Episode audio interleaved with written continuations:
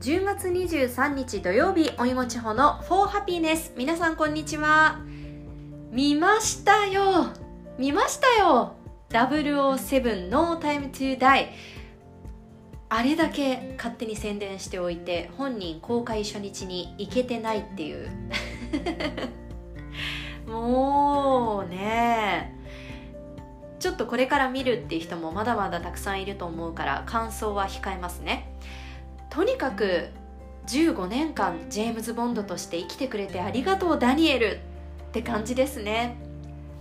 さあそんな大ヒット上映中の007ですけれどヨーロッパ各国で公開記念イベントが行われていたり盛り上がっていたりしているみたいで私もネットでね情報を追ってたんだけど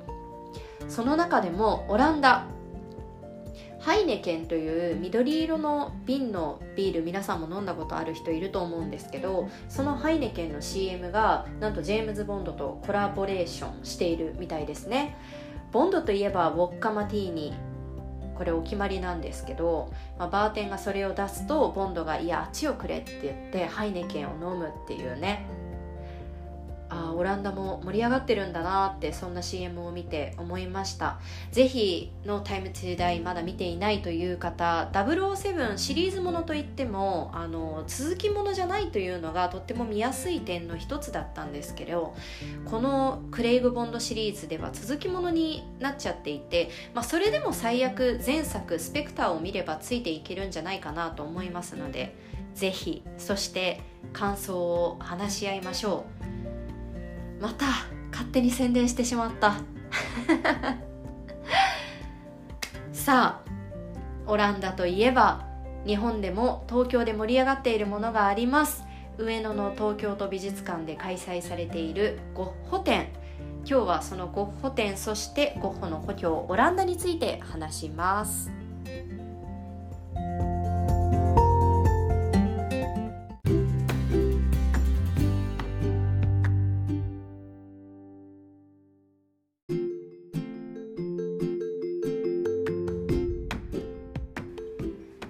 先日東京上野の東京都美術館で開催中のゴッホ展「響き合う魂ヘレーネとフィンセント」に行ってきました。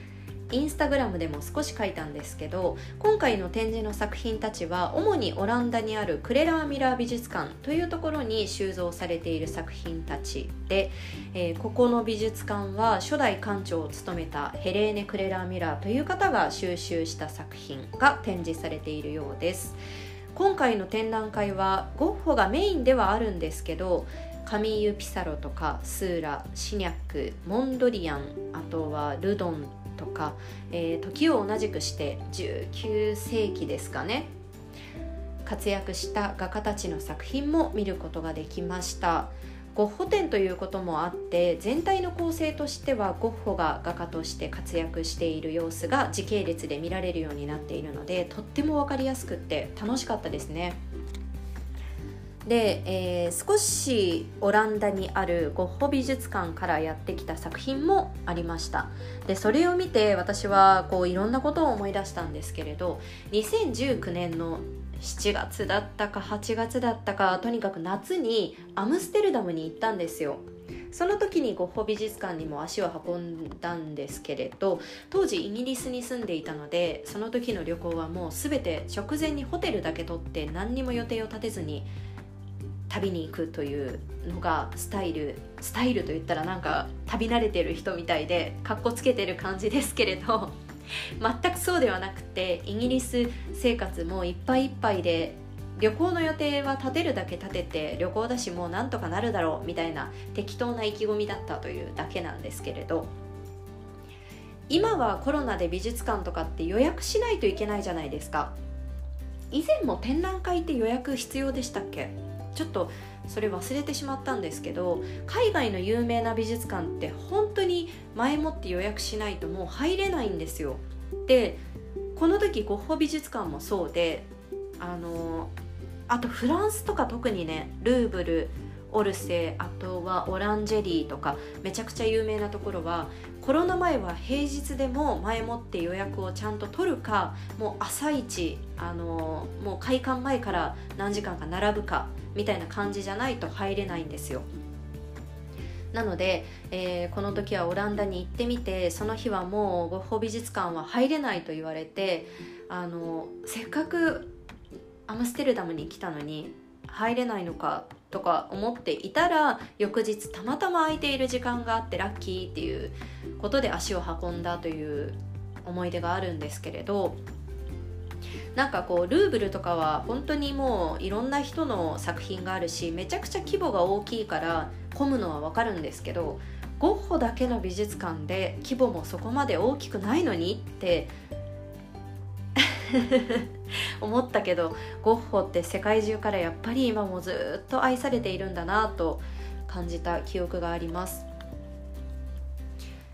私はゴッホは好きだけど別にめちゃくちゃ詳しいというわけではなくてなので今日は別にゴッホについて語るとかではなくオランダに行って私が感じた、えー、アムステルダムの環境について話したいなと思って、えー、今日はポッドキャスト撮りました。アムステルダム行ったことある人わかると思うんだけど本当にアートで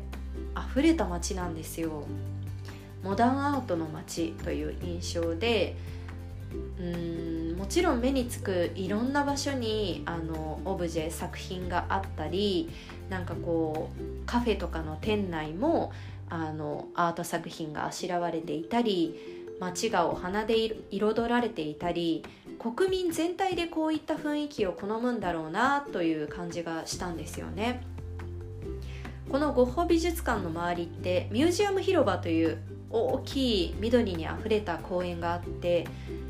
きっと今だと色づいた木に紅葉した葉っぱたち。ヨーロッパも寒いから落ち葉の絨毯になっているかもしれませんね、まあ、そういった美しい風景が広がっていると思います。もちろんそこにも作品があるしなんかそこで地元の人たちが犬を散歩させていたりピクニックしていたり寝ていたり自由に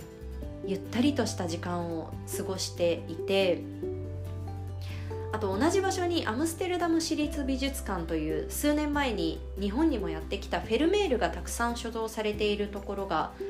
あるんですよ。でそこは確かアムステルダム市民だと入場無料でなのでおそらく暇つぶしに行ったり地元の方はね一つの作品だけを見に行ったりという人もいてこうアムステルダムの環境ってとっても恵まれているなと思ったんですよ。でそれはロンドンのナショナルギャラリーが無料だったりあの、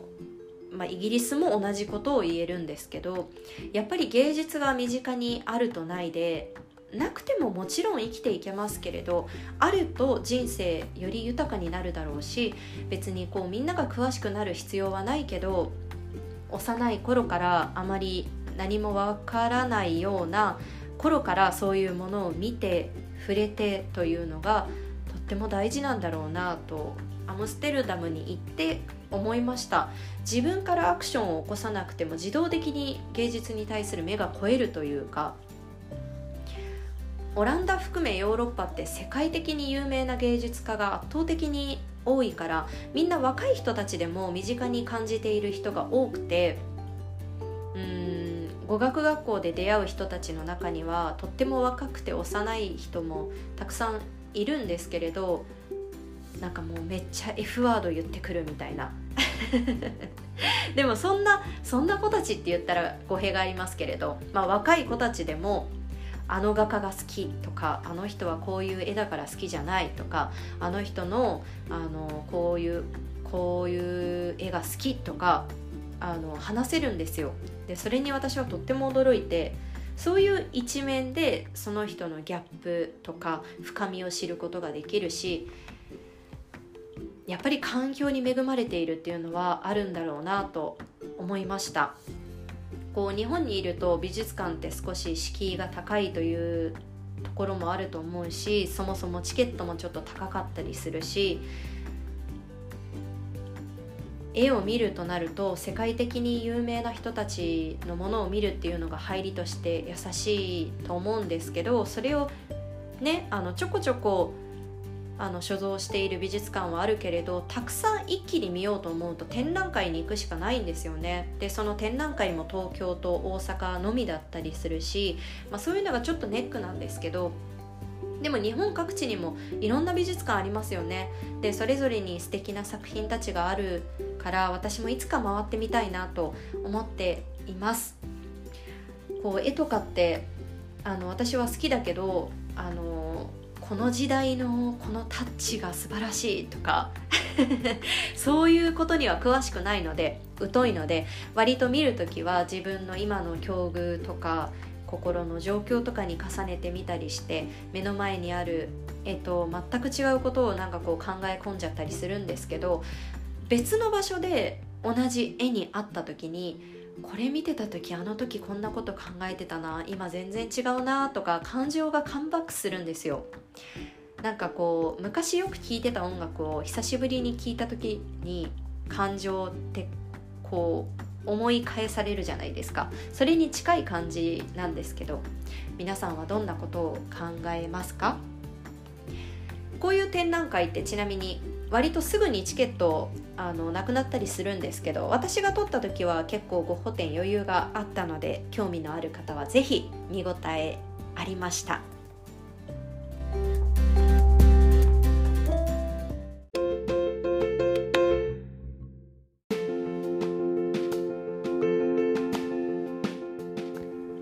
一気に秋めいてきましたね。食べ物が美味しい季節。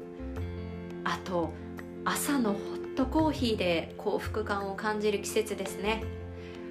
思えばこのポッドキャストも「For Happiness」ももうエピソード31とかなんですよ。もう話すこともねなくなってくるっていう。まあいくつかストックあるんですけどもういつも思うんだけどイギリス滞在中にやればよかったなってもう毎日話せただろうなと思うくらい刺激的だったからと今言ってもね仕方ないんですけれど YouTube 頻繁にやっている人とかってほんとすごいなって思います。